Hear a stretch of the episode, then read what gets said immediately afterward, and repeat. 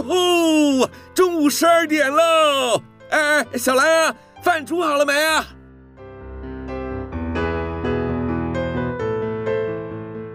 您现在收听的是云端新广播，FM 九十九点五 New Radio，最自由的新声音。现在收听亲子加油站，有办法改善小兰跟我的亲子关系吗？应该有机会吧。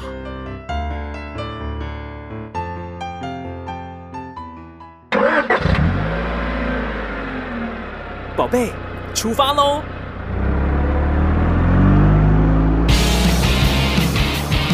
亲子加油站，帮您加满教养正能量。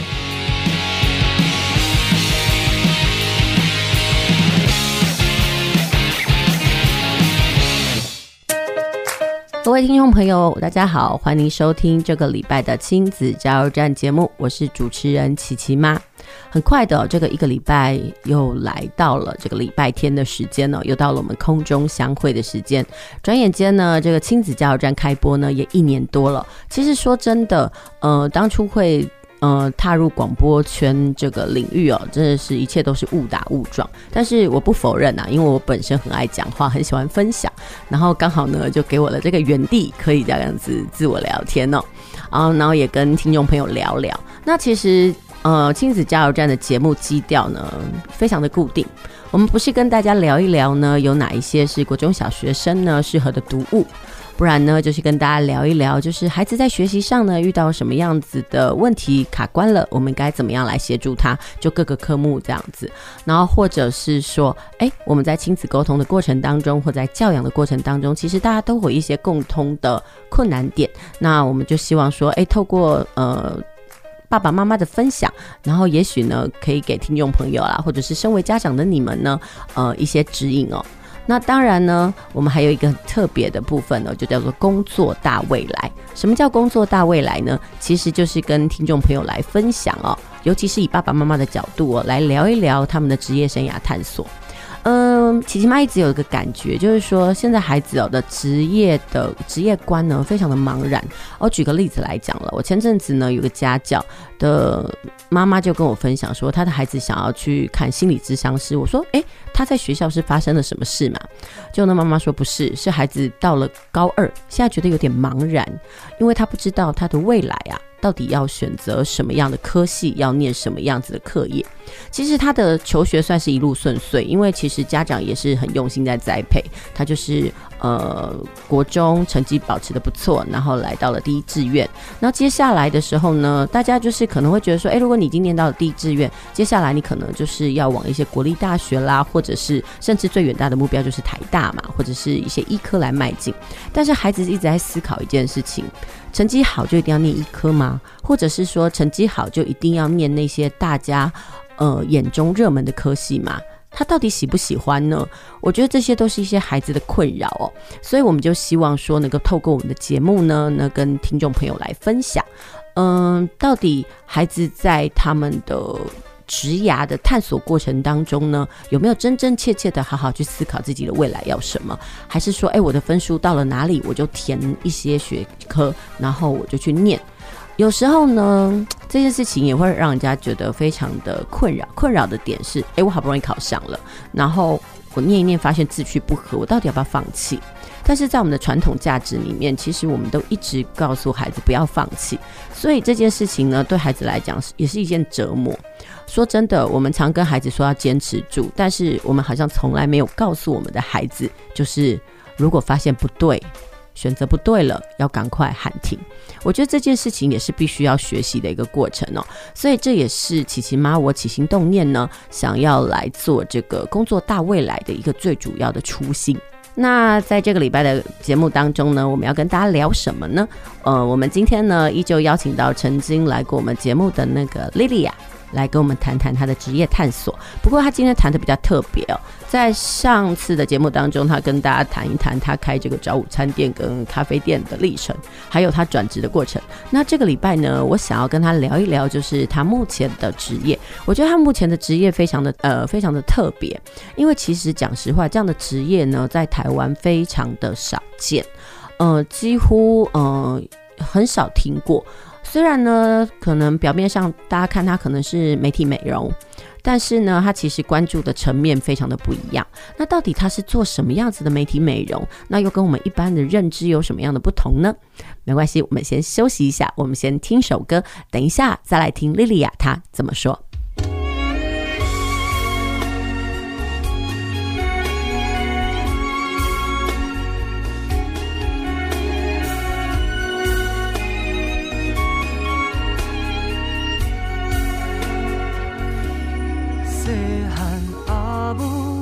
三顿，透早就出门，替人洗衫，替人煮饭，天光到黄昏，啊，双手家人又必顺，岁月的伤痕，满腹的心酸，要甲谁人来讨论？人生日开 party，热闹的滚滚。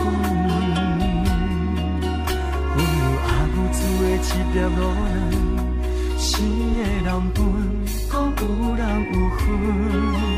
搭去一家的担当，想着伊的本分。用一年的好青春，换来满面的了痕。青春献予囝儿孙，这真苦楚无怨无分。无情的岁月，理想白头毛，犹原毋捌抹过胭脂水分。为了报答亲阮，万回淡薄自尊，赐我打拼得到冠军。回乡看见阿母，我点头问，才知年老已经。un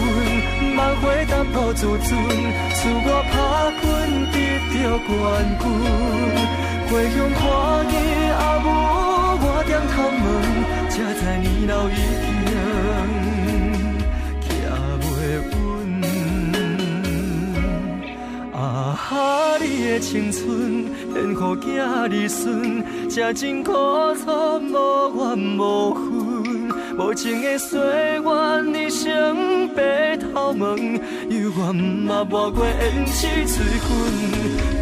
为了报答亲阮，万回淡薄自尊，赐我打拼得到冠军。回乡看见阿母，我点头问，才知年老已经行袂稳。原来阿母。唯一的嫁妆是阮一群囝儿孙。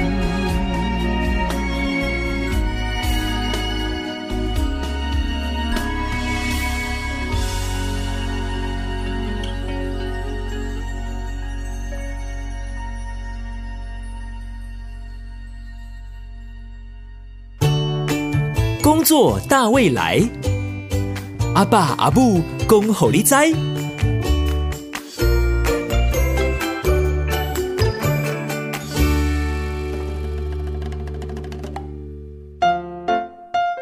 继续回到我们的节目哦，您现在收听的是每个礼拜天下午五点到六点陪您度过一小时的亲子加油站节目，我是主持人琪琪妈。今天我们的节目呢是邀请到曾经来过我们节目的美魔女妈妈莉莉亚来到我们的节目现场哦。呃，在上一次节目当中呢，她跟大家聊了她开店的历程，但是呢，现在呢，她有一份她很喜欢的工作，这个工作呢，呃，其实就是身心调理师。那她的工作非常的特别，说真的，在琪琪妈的。访谈过程当中呢，其实很像还没有一个受访者是做这样的工作，而且呢，其实，在台湾呢，做这样的工作的人呢，好像也并不多。那我们今天就请莉莉亚来跟大家聊一聊她现在最喜欢的这份工作。莉莉亚，你好，嗨，琪琪妈又见面了。对，那可不可以跟我们大家聊一下你现在的工作内容跟性质是什么？工作内容的性质其实就是摸摸别人的身体啊，听听别人的声音啊，流转流转别人的情绪啊。嗯哼，它是一个还蛮特别的工作哎。嗯哼，因为如果像我上次有说到关系这件事情，嗯，我发现很多人的关系都是有问题跟都不正确的，所以变成导致于他们会想他们自己的，然后想完以后加上自己的情绪紧张紧绷，然后。让自己的呃心情也不好，心情不好就睡不着，睡不着，你的身体的问题就多，然后肌肉紧绷，然后可能上班的时候你就坐不住，坐不住的时候你骨盆就歪了，然后骨盆歪了以后你的肩背都酸痛，嗯。就真的是牵一发动全身啦，就是可能用情绪或者关系出发，然后嗯影响到你全身的那个状态就对了。嗯，所以其实你这个东西虽然感觉好像是帮别人呃就是做身体上的诊疗，嗯呃，但是好像又从情绪出发，然后来做一整套就对了。所以，此最早接触的时候是去学人家很多种情绪疗法，嗯，什么印度疗法，什么脉轮疗法，嗯哼，就后来我发现脉轮疗法它只是一个。当中的一个一支而已啦，对。然后渐渐的发现，哎、欸，其实我们的情绪，我们的身体是我们的情绪的出入口。嗯哼。然后变成就是有很多很多种种的原因，让你的身体的肌肉拉扯。嗯哼哼。就后来我觉得说，哎、欸，我是不是要继续学？就越学越有兴趣，感觉。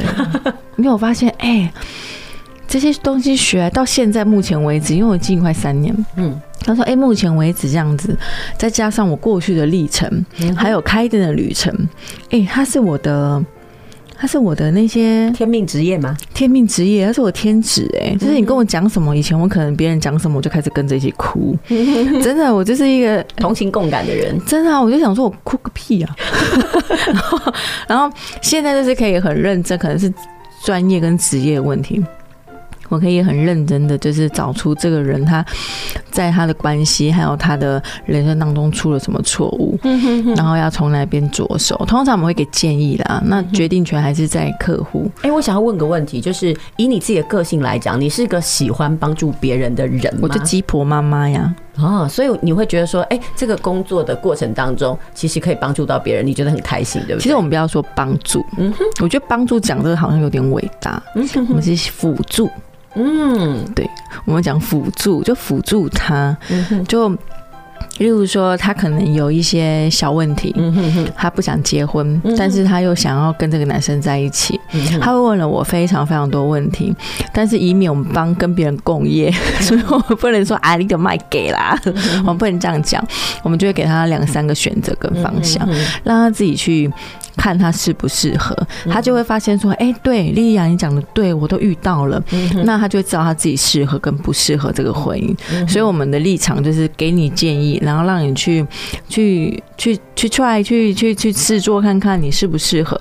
我觉得这个建议很重要，我们不能就是做一个类似身心调理的人，然后给人家自己客观的、自己主观意识里面的那些是跟不是。然后因为这些其实。我发现会有情绪问题的人，一定通常都是比较紧张的人，所以他们的身形通常会比较有问题。那我就是在处理身跟心的这一块。哎，你是先从心着手，还是先从形着手？心心哦，我是先从心着手。可是你一开始就是从心开始吗？哦、我我从我从开始在营业的时候是从心着手，嗯，可是后来我发现从心着手，人家会觉得你是妖魔鬼怪哦。人家说你是正面哦，对哦，我丢西 没有啦，不是，就是我刚开始的时候就是从心着手，因为我不想碰人家的身体，我觉得碰人家身体如果。他有比较负面的事情的话，我可能会被传染。哦，我知道，我我有听说那个，就是你在碰的过程当中，能量的流动，有种是这种说法。对，然后后来我发现就是。其实不会，后来我发现真的一定要从形，嗯，从身形再去碰他的心。通常被我摸完的人都会对我就是那个眉开眼笑，就可能来的时候是杀气腾腾，然后被我摸完聊完了以后，他们就会眉开眼笑走出门，然后再约下一次这样子。我觉得这个才叫价值吧。嗯哼，哎，其实我真的很想问哦，你从这个早午餐店啊，从餐厅的老板，然后创业，然后呢？结束你那一段梦的旅程之后呢，嗯，你当初怎么会来到那个身心灵的这个部分？其实这两个完全没有相关诶，到底是为什么呢？啊，就是关系嘛，就是跟先生的关系出了很大状况。嗯。这不能说吧？啊，没有，就是看你的那个论据保留。对对对对对，没有，我们就大概提一下。对啊，因为我发现就是，嗯，关系这一个就是变成就是我想要保护你，但是你不想让我保护。可是，在我的立场里面，就是我只是个女性嘛。嗯哼。我不需要做到保护这件事情啊，但是我干嘛要把所有的事情全部扛下来？于是就是别人，就是另外一半就想去保护别人，嗯，就是你他会觉得你已经不需要我啦，你不需要我的保护，你不需要我的照顾，所以我去照顾需要照顾的小动物们啊。哦，我知道，有时候男人跟女人之间的关系就是一种需要跟被需要啦。所以可是那时候就觉得说，我都已经一肩扛下来了，那我就继续扛好了。可是就发现好像并不是，别人也是觉得说你不需要我就就算了吧。嗯，被需要感的那种，有时候就是。这种关系啦，对，其实你的内在是很柔软的，可是你的外，你的外在就是必须要强势起来，就变成就是你，你真的是超强的。有时候人家说女人进了婚姻哦，其实真的很会让一个女人变得强壮，不管她曾经再怎么柔弱，而且还有一件状况就是，有啊，身形 身形也变得强壮。那是因为生完孩子吗？不是啊，就是哎、欸，我我跟你说哦、喔，嗯，如果你的内在就是一直就是硬的跟强的，嗯，你的体型会越来越大只哦、喔。嗯，我我我我默默有这种感觉。我我柔弱不起来，所以呢，我一直越来越巨大。真的会啊，因为你的所有的都从脑部开始发散出来，然后就是我就是因为你的身体会告诉你说，你就是要你就是要这么做，然后脂肪就开始堆积堆积堆积。那那那如果说这是假设啊，我们先讲，如果说真的是我们的听众，其实很大的部分，我都一直设想，可能是有一些是妈妈啦。那关于这部分的时候，他们该怎么样来调整自己呢？我觉得妈妈最恐、最最辛苦的就是他们很容易莫名的紧张。嗯嗯，我担心自己的小孩，对，他觉得说，哎、欸，我的小孩应该要怎么做？可是你别忘了，你是个个体，你以前想要摆脱父母的束缚，其实你的孩子也是。对，不要不要用你的那一套想要。以前被绑过的束缚去绑着你的孩子，其实大家就会皆大欢喜。其实这也在是我在说的关系，真的。其实人的关系哦，就是说在家庭里面，除了夫妻的关系，还有亲子间的关系嘛。啊其实那个关系是一种网络的交叠。那你觉得说把关系整理好了，其实就整个人就会轻松很多。会，而且你会发现，就是慢慢，其实我以前的腹腹部很大，上腹部，就是还没有处理这些关系的时候，我的上腹部真是。大突哎、欸，真的胃突是胃突还是不是胃都都都突啊？哦，这整个都不知道在突怎样的，所以我以前体型很大，然后就不知道，后来慢慢的处理这些事情了以后，就是自己其实是自己放下，你自己放下以后，我发现瘦的还蛮快的、欸。嗯哼哼，好像就就我真的觉得有时候那是一种情绪压力的荷尔蒙的问题。对，然后也不对孩子紧张，我想说孩子反正他就这样，要没有考上什么学校。真的就是他的没有意思，就是我们开始把所谓的责任给放传递，就是那是他的，我们只是做一个呃交接跟传达，但是你要因为你是个体，你要不要实施那是你的事情。可是我们会就跟他细聊，就是我通常都会跟我十五岁的孩子细聊，因为其实从小都自己带大，嗯就跟他说：“哎，我跟你说，如果是这样的话，有可能就会转变成这样。”对，可我孩子就很聪明了，他就会啊讲自己孩子聪明，好像。有，没有每个妈妈都这样，这这这这是一种那个没办法的。他就会说，他就会说我看起来像八加九嘛。对，我就会跟他讲啊，就是会用，就是会躺在他的那个房间，就是大概叙述个五分钟就出来了。我不会讲很久，哎，嗯，通常大概五分钟左右吧，三到五分钟，嗯，我不会讲很久，或者是，嗯，或者是我们两个出去，就是我有三个孩子嘛，嗯，那个最小的还不用理他，因为他是三岁，嗯，而我十五岁跟七岁的那个，我都会有妈妈时光，嗯，他说哎，我们今天去吃麦当劳，我们去吃冰淇淋好不好？然后小孩子哦好，然后妈妈带我去吃冰淇淋，然后就会开始跟他讲我的我的想法，嗯哼哼，对，我管他有没有听，反正你你就是我讲就对了啊，啊你有没有吸收多少？反正我就日复一日的讲，就是趁你开心的时候讲给你听。可是你要知道哦，那个潜意识会。会我相信有人说碎念是有效的，我真的其实有看过很多这样。哎，我真的觉得说在那个亲子关系里面呢、啊，就是呃沟通很重要。然后有一个一段那种亲子时光，我个人还蛮推崇这段时间的，就是呃妈妈需要跟孩子来对话啦。可是你的沟通有时候都是自己讲自己啊，嗯，可孩子没有在跟你沟通啊，他谁理你啊？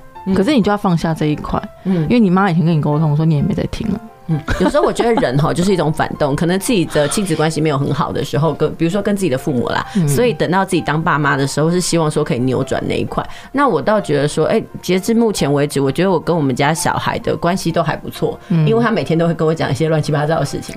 呃，我觉得对我人生来讲，我最快乐的事情应该是我的儿子跟我讲，他说他最好的朋友是妈妈，这件事情真的是会让我飙泪。我说为什么？他说哎，为什么我要哭了哦。我有看，我有看我儿子写的作文。他说我妈妈给我很多很好的建议。哥，我要哭，我刚刚说了什么？对，那种感觉你就会觉得说，哎，对我我在这个部分好像我缴出的成绩单还不错。对啊，真的该放下。但是讲实话，对我们的评价，对我们来说很高哎，我觉得几乎满分了哎。我小孩怎么那么厉害？他竟然在他的作文里面写的是我妈妈给我很多，而且你知道他不是会有每个学期都会讲说，呃，给你最好的建议的人是谁？他给你什么样的建议？他写妈。妈，我不知道是因为他不想写别的，还是因为没有没有。有时候呢，我们不要去戳破这个。有时候小孩说，啊，就写妈妈最快啊。对对，他就说，啊，就我妈妈，我我要写谁？他说，啊，不就是你跟我说的？啊，我就觉得，哎、欸，其实他有听进去。你看，即便我这样子碎念了大概十几年，该揍也揍。不是，有时候就是我们不要看孩子的表象啦。有时候孩子的表象不代表着他内心的想法，我们不要被他的表象所影响啦。我觉得其实我也会偶尔看一下星座来教小朋友啊。我觉得还是多方参考，就是血型啊。其实我们其实身为妈妈都很想要了解自己的孩子，因为讲实话，那是从自己身上所生出来的。尽管你永远都会觉得你这是外来物种。哎，可是我我认为啊，还是要多看一点教育书。哎，是啊，就是多。多看一点，像我那时候生我老大的时候，我买遍所有教独生子的教育书，因为是老大，然后因为没有养过其他小孩嘛，所以我就一直看书。可是我那时候最推崇，到现在还在推崇的是红兰教授的，嗯嗯嗯，它里面蛮脑科学嘛，蛮科学的，所以我觉得他，我觉得其实我是按照这个方式，可是其实有有有调试有调整啊，不然我真的觉得我应该是一个很 crazy 的妈妈。我觉得其实就是在阅读的过程当中，可以提供我们智能，然后把别人的经验呢，然后收纳为己用，但不用真的是完全尽信书，但是可以调整到我们适合的方式。就像你学学技术一样啊，你技术像我我的我的工作也是一样，我技术人家问我说，莉莉亚，那这样子很多人都做身心调理啊，那你收那么多学生，大家不就大家都跟你做一样了吗？啊，我就问他说，哎，请问哦，你有没有算过命啊？嗯。有啊有啊有啊啊！算面房间那么多，你什么都去那几间而已。嗯，一样的啊。嗯，可是它虽然是一样，但是你收纳出来的感觉绝对绝对是不同的。所以任何事情，其实你看完书以后，你再加一点自己的东西、自己的想法进去，其实你教育出来的孩子，他就是他就是独一无二的。也是啊。嗯嗯。好，那我那这个阶段的节目呢，我们先聊到这边。我们等一下休息一下，再继续回来。我们想要请莉莉亚跟大家分享一下他是怎么样呃来进行到这个部分的，因为我们刚刚可能大部分的时间都在聊他的工作历程跟心情跟想法，那接下来我们就会谈到比较实物面的部分，就是他怎么样接触到这个工作的。好，我们休息一下，等一下再回来。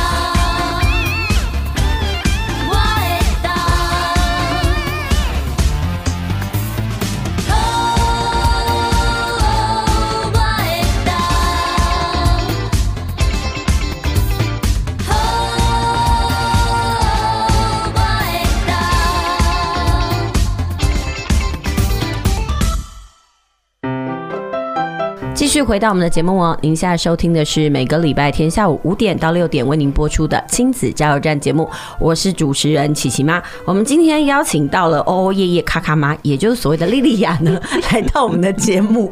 我说真的，我自己讲到那么长串的名字，我自己都想笑哦。真的，所以我其实都很纳闷，说，哎，你怎么敢把名字搞得这么长？因为我妈妈以前就说，哎，你的两个小孩就是那首歌啊。我说什么歌？哦哦耶耶，我的妈呀，好老！你为什么要？那个不小心暴露你的年纪，我整个就觉得，哎、对了，我的小孩就是哦哦耶耶，就我觉得我妈也很妙，哎，就给我这样子。好了，我我我可以感受到你的风趣跟幽默的来源到底是谁？真的是遗传之妈妈。对，哎，对，我们现在来聊一下，就是说，哎，刚刚都聊的都是，哎，你在你的工作的心路历程，就是你那段呃，在做这一段呢帮帮大家就是诊疗这个身心灵嘛。好，那我们想要问的是啊，他的入门到底是怎么来的呢？你有一个破碎的心灵。哦，没有我吗？就是当初是我真的是破碎的心里面，可是我觉得最早接触是我在呃开餐饮的时候，嗯，他。我我知道，我知道我的身体有有异状，就是我有十年的妇科病。然后那时候就是因为整个中国那边有很多奇特的治疗方式，因为就在台湾已经治疗到全省的中医也跑啦，西医也跑啦，就说啊，这是你体质问题，我就不相信，我就觉得我一定要找到方法跟根源。就后来我就朋友就告诉我说：“哎，你知道中国那边有一个考试，嗯，是在考那个什么生殖师。”我说：“那是什么？”他就说：“就是卫教师啊，就是产前产后的那个卫教啊。”哎，台湾有吗？没有。嗯哼。然后他就说：“你好适合，而且你的型就是很适合，而且你的那个你讲话的那个语气啊，什么都。”可以说服人家哎、欸，我说真的吗？他说你要不要去考？我就都没想过，我就开始念书去考试。嗯哼，哎，当初那个他到底考的那个证照到底是什么东西？他就是生殖健康师啊，他就算是考什么？他就是考一些呃产产前的优生优育、产后的性病预防，然后小孩，因为其实中国那边蛮怕你生出，就是谁都不想是全世界都不想孩子生出来是有问题的，对，因为很麻烦嘛，所以他们就是。因为可能开放二三胎，嗯哼哼，他们需要这样子的卫教师。哎、欸，所以你算是有跟上那股风潮就对了。他好像只取二十万人吧，我觉得那二十万人里面的人，哎、欸，所以他没有限制说一定要是大陆籍的就对了。其实我们是透过一些公司去报的啦。嗯哼哼，哎、欸，台湾所以现在有这样的管道协助你去报？没有了，没有了，因为他也不考了，因为人已经够了。哦，所以这个这个证照已经截止就对了，所以就变成是目前对目前的少数，因为他。他就是给你二十万的名额而已啊，他其实就是管制的很严，不像台湾啊，就是有证照就一直考，一直考，到最后变得很腐烂，就对。对对对对对对，所以我觉得哎、欸，这个很适合我啊，而且可以，因为我很喜欢就是辅助协助别人做这些健康的事情，那我觉得哎、欸，我那我就去做，就还考完回来台湾以后，就是真是破碎心灵哎，不知道干嘛哎，然后那时候的技术就是。私密处除毛、热蜡除毛，我觉得说，那我就先这样就好了。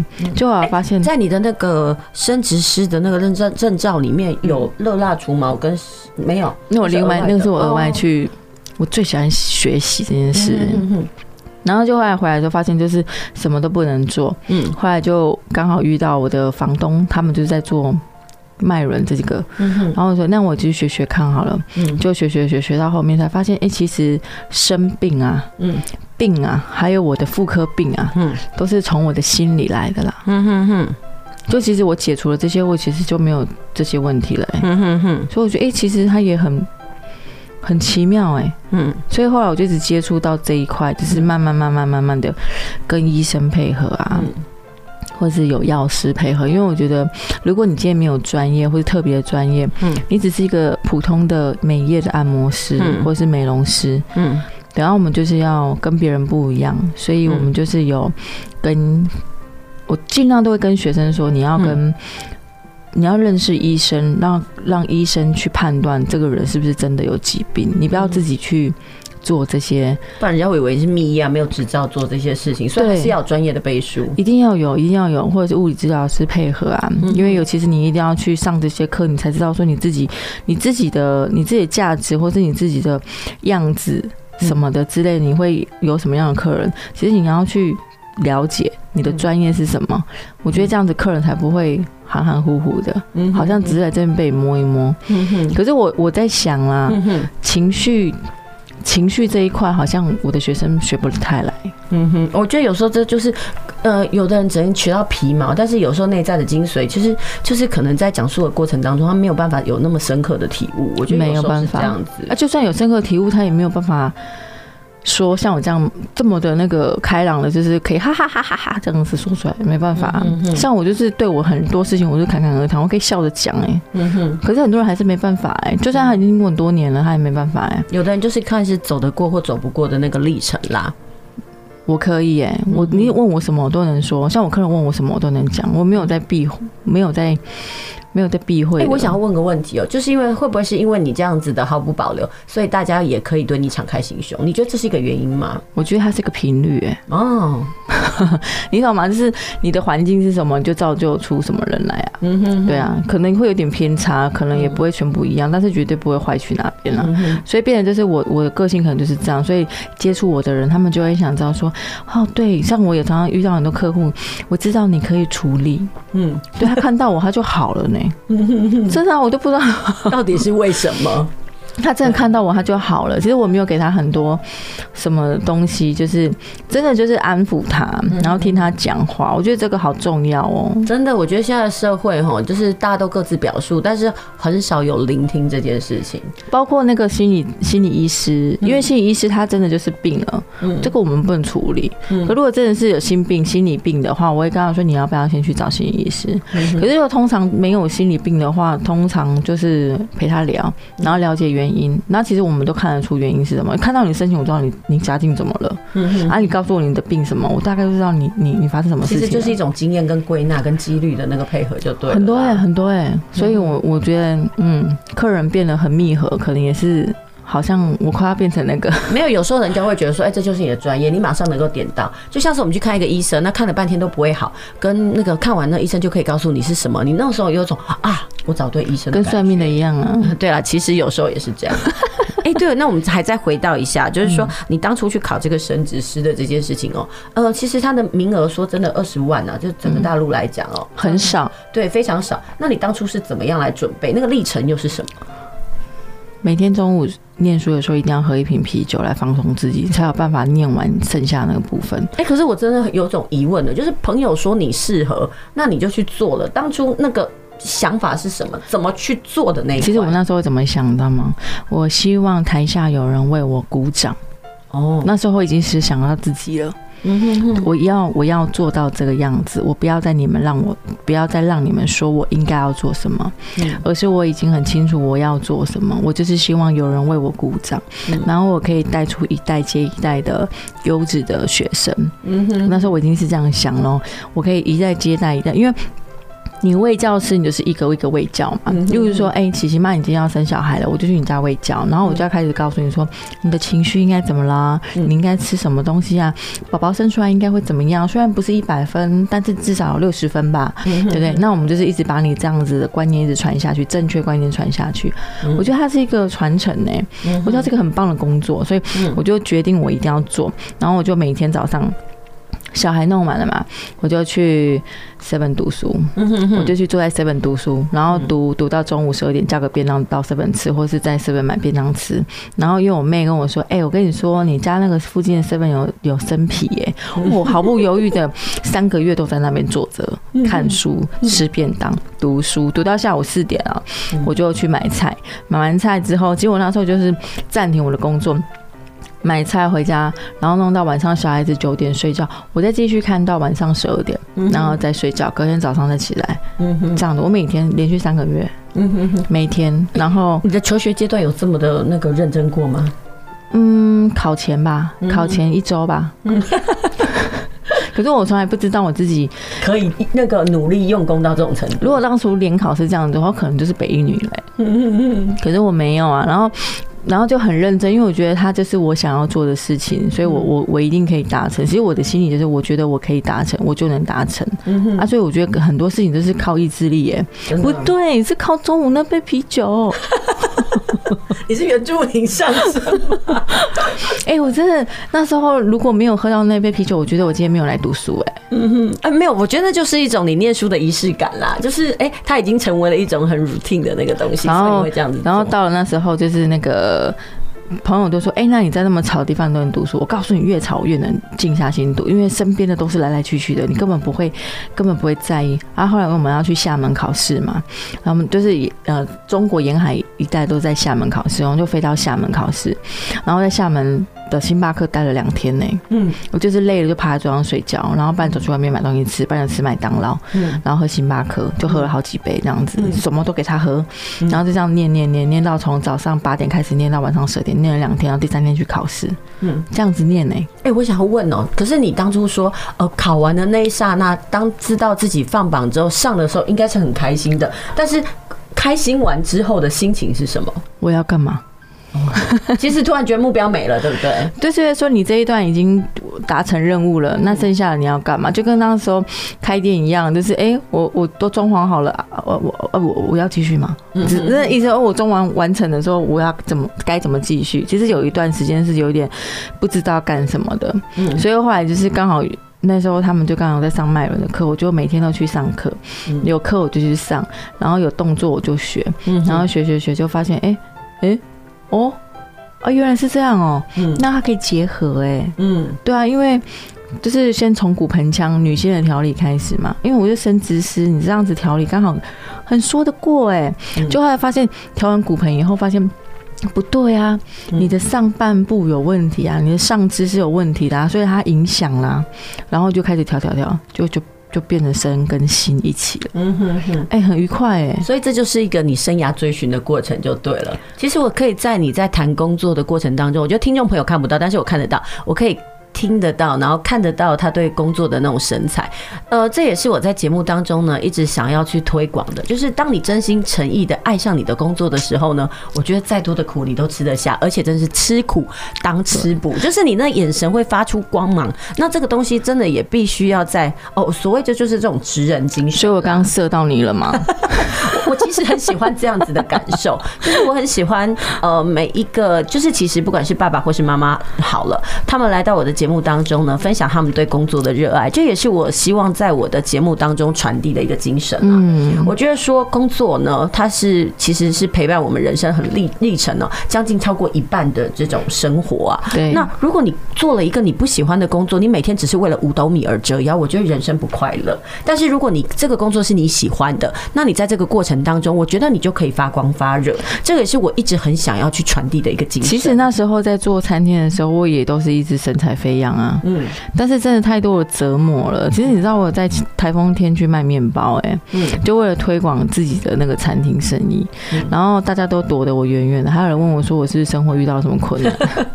哎，我只是不想要浪费这些面包，不然我是要干什么？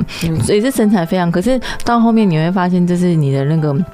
火可能只是那个苗而已了，对。可是到现在的工作就是，变就是你永远都是在喷火，其实你的火是是就是燃烧无止境的，就算可能燃烧到后面，你也会把这个圣火传给下一代，好，就是或是下一个学生这样子。好，那我们等一下呢，先休息一下，听首歌，等一下再聊一聊，就是莉莉亚怎么样把她这种呃对于这种工作的热情哦传递下去。我们休息一下，等一下再回来。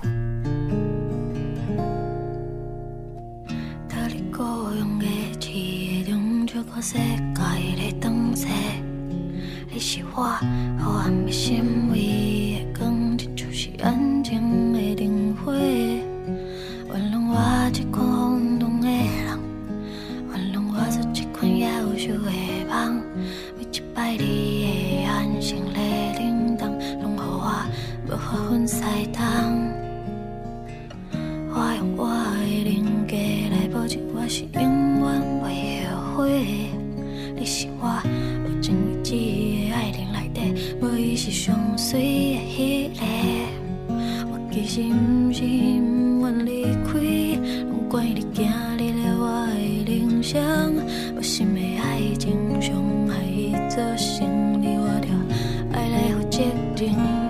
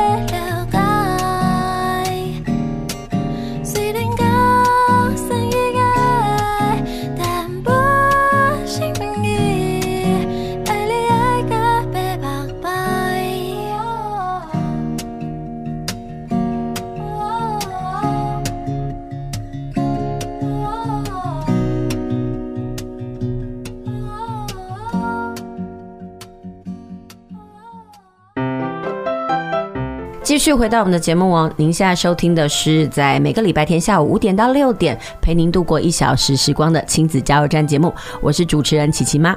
今天呢，我们进行的节目呢还是工作大未来。那我们今天邀请到是曾经来过我们节目的莉莉亚，呃，身心调理师哦，来到我们的节目分享哦她的工作经历哦。呃，在前两阶段的节目当中呢，她跟大家聊到了她工作的心路历程，然后也呃跟大家分享了她为了呃这个考试哦，她那种努力的过程。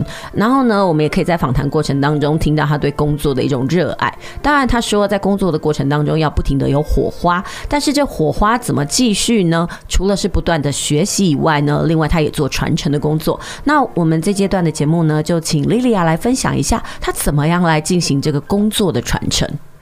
哦，其实我的。学生都是自己找上门的，嗯、都会问说：“哎、欸，有没有可以教学？”嗯、但是我都会在前面讲的很清楚，我会把所有的问题，还有你遇到客户的问题，全部跟他们讲。如果你能接受，你再来。那你觉得在这样的过程当中，可能最大的阻碍会让人家却步的原因是什么？摸到别人身体吧，嗯嗯嗯嗯。可是我说真的，像有一些媒体、美容媒体，他一定得要接触到顾客的身体呀。像你像我这样讲哦，有些人很忌讳摸到别人的脚。就脚底是不是？脚底板，或是腋下啦，因为我们可能会碰触到一些淋巴处嘛。那像有时候碰到鼠蹊部什么，他们会觉得，哎、呃、怎么会这样？或是有时候我们在翻身，什么客人的身体会出现骨头啪啪的声音，嗯、他们会觉得把它弄断了。嗯哼，你要先对，你们要先克服你自己的害怕，你自己的恐惧，嗯，你再来，然后再就是你要经营，你要克服，因为就像我刚刚说的。厨师他们会做，但不会经营。嗯、像如果你会做，但你不会经营，所以我的经营里面就会，嗯、就是我的教学里面就会教你怎么经营。嗯，就会教你怎么知道怎么去揽客啊，嗯，怎么就是雕塑你自己的形象啊，嗯，然后你的客户群是大概都会像你这样子，嗯、你用什么样子的形态？是人，嗯哼哼哼，你的客户就是用什么心态回复你？哎、欸，其实那东西就是有种吸引力法则，就是什么样物以类聚了，对那样子的概念就是这样子的，真的，真的，真的，对，然后就是也不要太。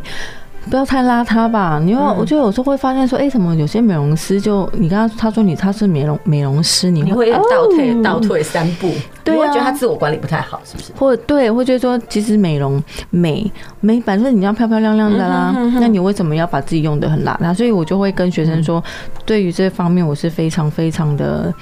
在意，尤其是形象，然后所有教你的东西是他都是，就是师傅领进门，修行要在个人。对，然后每一次的教育都是一对一，因为我就是一带，我就是一个带一个，这样子教起来。因为我觉得你要传承，你不能众人，我又不是在传直销。嗯对啊，我就是一个一个带，因为其实每个人个性不一样哎、欸，你要讲要讲到心坎里。嗯哼，我觉得那个很重要，就像一个小一个带一个小孩跟带一群小孩是不一样的哎、欸。嗯哼哼哼。哎，那我想要问呢，就是说每个人来找你，你是什么样子的状态下想要传承？因为很多呃，可能美做这个美容媒体的，他可能只是一个个体户。嗯、那你是什么样的状况下，呃，想要开始做教学这件事情？我觉得刚刚说的那个就是关系，因为我觉得更需要更多的关系。关系去维持你的社交能力，还有你的家庭能力。其实会来学的的学生，通常其实他们也自己有自己的问题。嗯哼，对。那当你可以解决自己的问题的时候，其实你也可以很轻易的，不要说轻易啦，你可以很了解别人的问题点。嗯，因为你不能单单只是个调整师或者调理师或是美股师，你一定要跟外面房间的推拿、国术馆。有做区隔，做区隔，所以你一定要第一个，你一定要懂聊，懂聊天，这很重要。嗯、那懂聊天不是乱聊，不是天南地北的聊，而是你要有像我这样子，就是你懂得呃，这个人人性啊，或是。嗯，你怎么去跟别人社交啊？那你遇到现在目前的跟父母亲的问题啊，嗯，你要怎么去解决啊？嗯、有时候是不需要解决的、欸，哎，嗯哼，对啊，我觉得跟父母的或者跟家人的关系是不需要解决的、欸，嗯，你只要提升，你提升你自己，其实根本不需要解决。嗯、然后你提升自己了以后，其实你对很多小事件，你会看得变得模糊，嗯哼，哼，哼，对，你会专注你的大方向，嗯哼，这样子，其实就是关注那个关注己身啊，它其实是一个最根本的东西，不要去想办法说，哎、我要去撼动别人或干嘛，把自己搞定了。我觉得它是比较重要的。所以你就会把你的工作做得很好。嗯哼。所以为什么我的工作就是一定要一对一的带？所以客人、嗯、学生如果来问我。我讲的比较明白的话，他们没有来，其实我也没有关系，代表他们那个还不到，嗯哼，所以我就不会一定要用什么方式去做我想要的传承。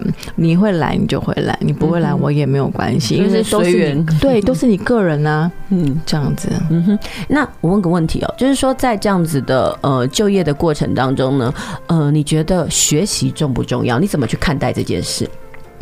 我一个老师跟我说了一件事，一句话，他就是学学完了就去赚钱，赚完了就来学习。嗯哼，我觉得是他是一个一个一个好像一个食物链吧。嗯，就是你在学学的你在学的当中，你一定会学完，就是它可能会到一个段落，那你就必须要再去学习。那学习你不可能用免费的方式去学习，那你学习不了到东西，除非你自己去买书。你你去图书馆住宿也要钱吧？嗯、对，你不可能不不不用钱啊。所以你学习，你学到好的东西，你一定是要一定要付钱的。你一定要有这个就是使用者付费观念。所以老我的老师跟我说，你就是学学完了。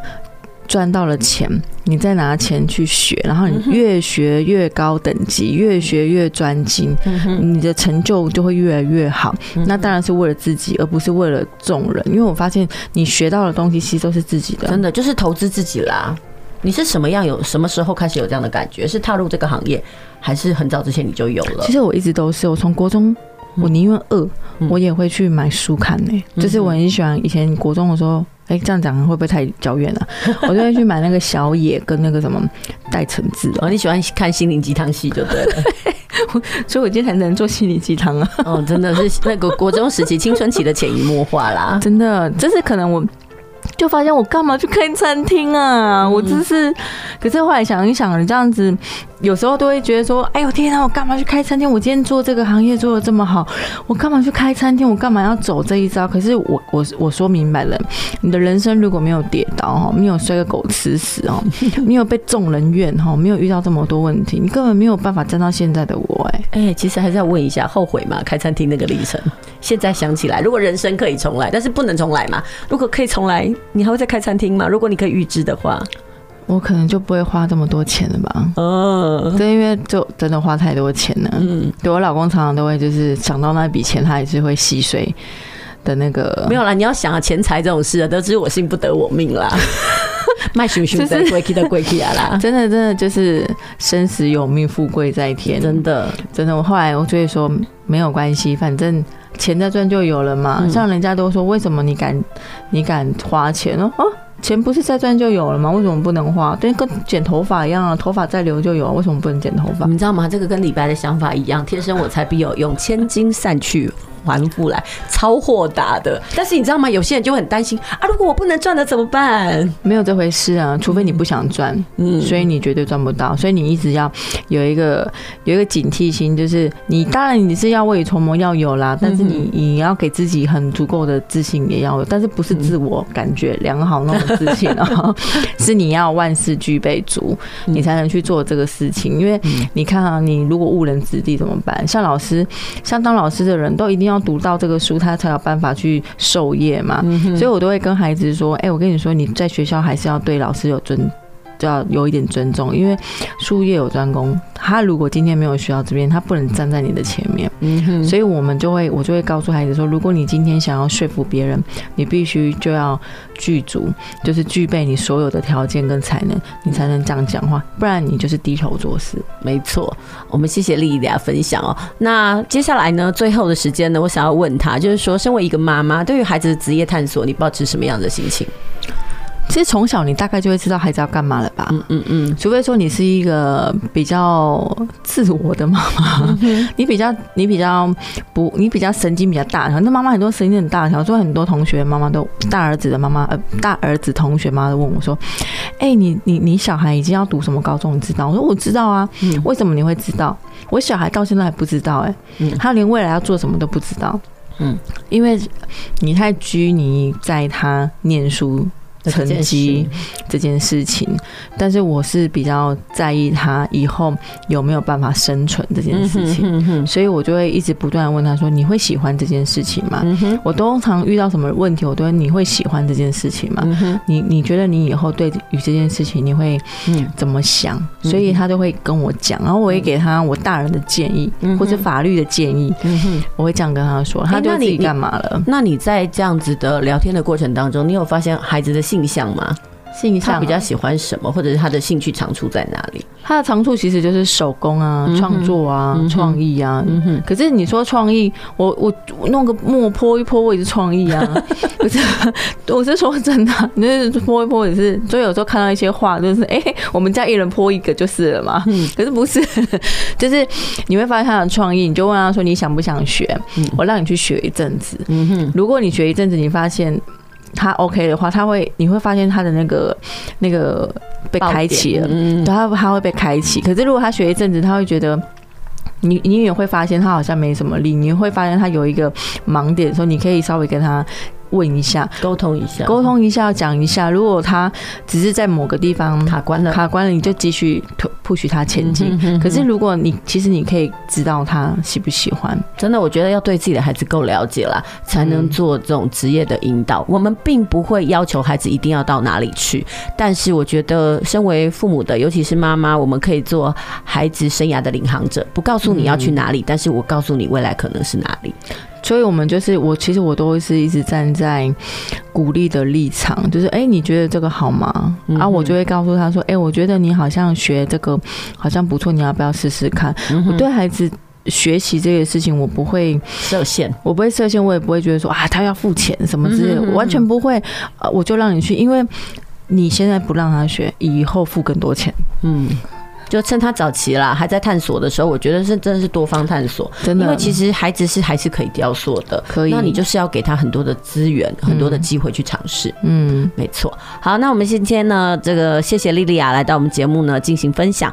然后下个礼拜呢，别忘了继续锁定我们亲子加油站节目哦。我们下周同一时间再会。